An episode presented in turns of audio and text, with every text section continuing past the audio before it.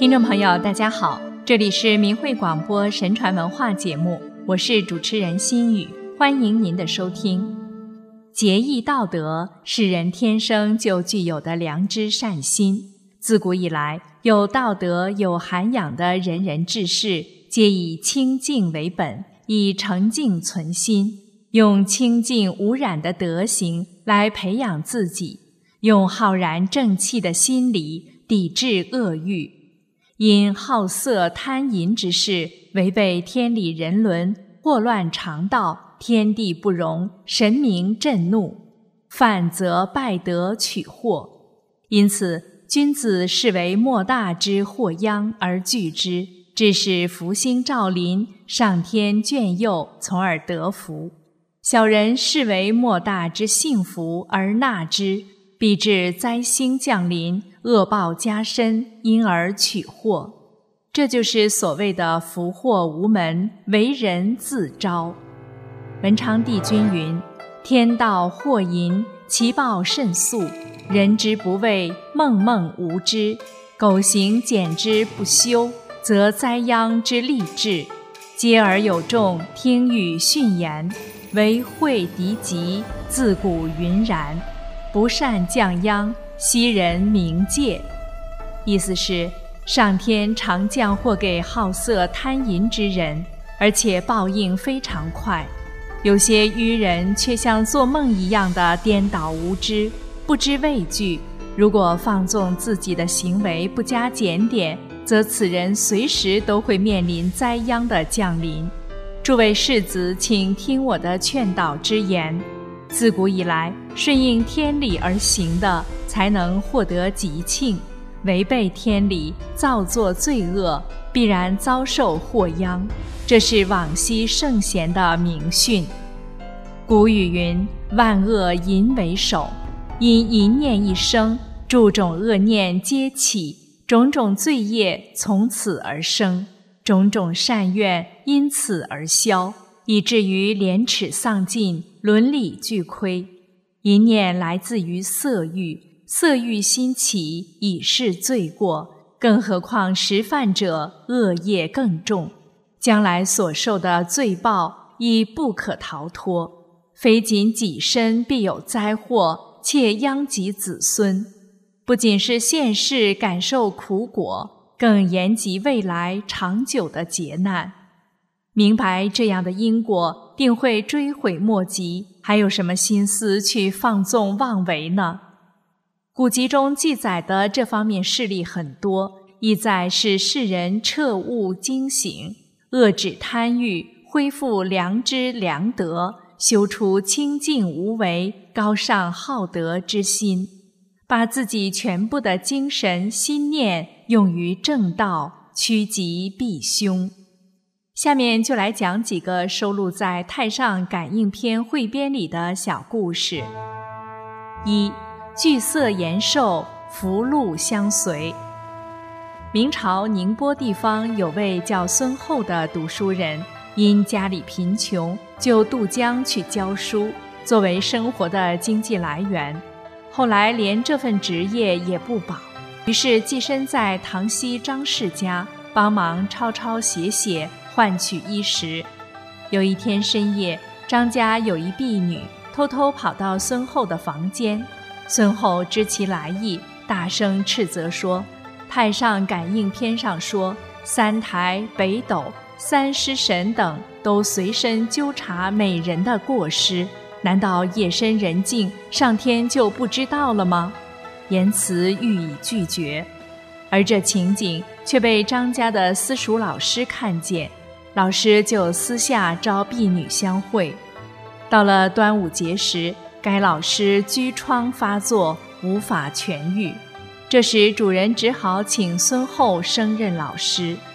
有一天，孙厚在江口碰到他的叔叔，叔叔惊讶地说：“我因儿子的病在城隍庙祈祷，当天晚上就做了一个梦，梦见城隍爷坐在殿上，呼唤属下把命中本要饿死的人，将其名字删改。”名字一个一个的念，念到大概十几人，我就听到你的名字。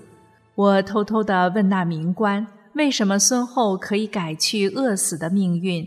民官说：“这个人的本命在四十六岁时会饿死他乡，因为今年四月十八日夜晚严拒婢女迎奔，所以延长寿命两季二十四年，改积锦级为禄级。”后来跟着孙后学习的学生越来越多。每年学生供上的学资就有百余两黄金。到了明万历三十六年，孙后四十六岁，也就是他命中本该饿死的那年，果然闹饥荒，米价变得十分昂贵，穷人根本无钱购买。当时饿死的人很多，但是孙后不但逃过这一劫，而且还十分的富裕。到了晚年，孙福已成巨富之家。在他七十岁时，应验延寿两季，无疾而终。古人敬天敬神，君子慎独，深知头顶三尺，天地神明见临在上，责问在旁。即使身在暗室，也不敢放纵自己的欲念，延迟操守。明朝的高攀龙说：“人因一念的成善，上天就会降福于他。”孙后惧色是出自诚心，其得福报就是很自然的事呀。二劝过改善，转祸为福。晏惠安，镇江府丹阳县人。晏父家财富足，晏惠安是双亲中年时求神许愿而得，因此深受宠爱。读书时自我期许，希望功名显达。他青少年时期与同年龄的朋友相聚，常以谈论男女之事而互相取笑。其隔邻住着一位年龄相仿的少女，他起初在墙上钻洞偷窥，后来干脆爬墙过去相戏。整日专思淫欲，懒读诗书，会考时哪来的成绩重榜？接连两年，他都以应付考试为由离家住到城里。经常出入茶馆酒楼，言行轻浮浪荡，或入花街柳巷，或掷头赌钱，放纵游乐，无所不为，喜读一说邪书，俨然疯癫少年。第三年，他在街上遇到沿途发送善书的人，接过手一看，是感应篇、音质文等，因为好奇，翻开阅读，不禁触目惊心。仔细思量，幡然悔悟。这书中描述之行为，尽与我同，仿佛就是写自己。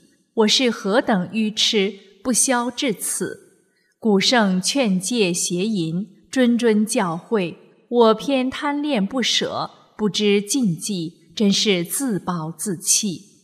他当天焚香跪倒，发誓再也不犯淫邪。并立志唤醒在学少年，不要迷恋色欲，又发愿印送这类善书千卷，以求消减过去曾犯之罪。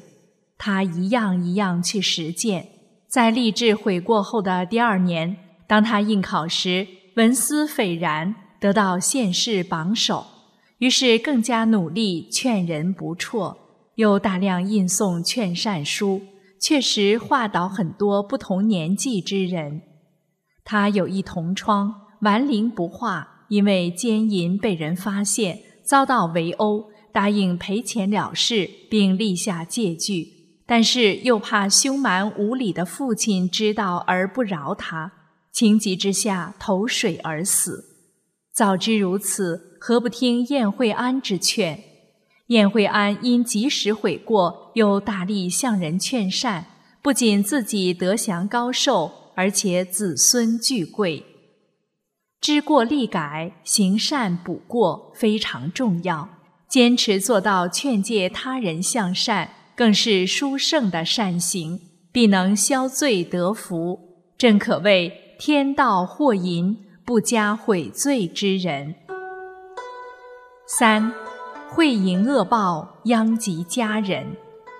明朝万历年间，有位进士张某很有文才，但他不把才学用于正道，却酷爱编造会淫书籍，刊行于世。他认为借人间泡影，做纸上机锋，本都是子虚乌有之事，无损于自己的阴德。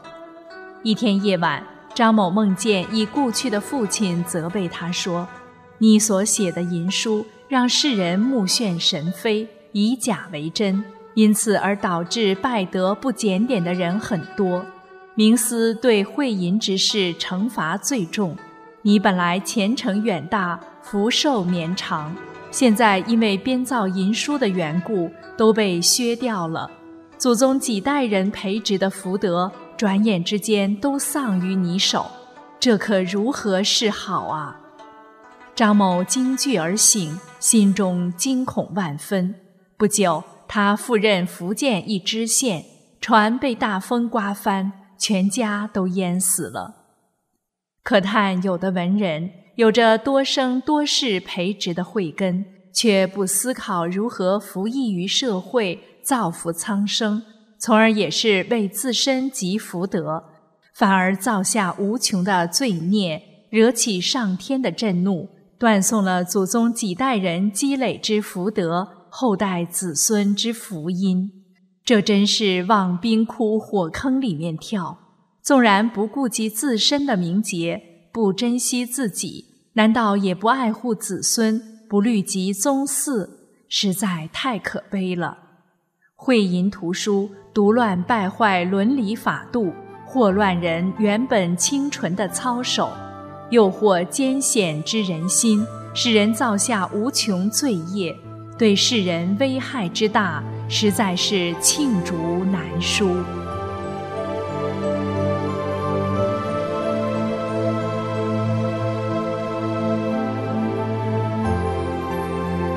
听众朋友，守正得福、贪色致祸的故事，我们今天先讲到这里。下期节目，心语接着跟大家分享。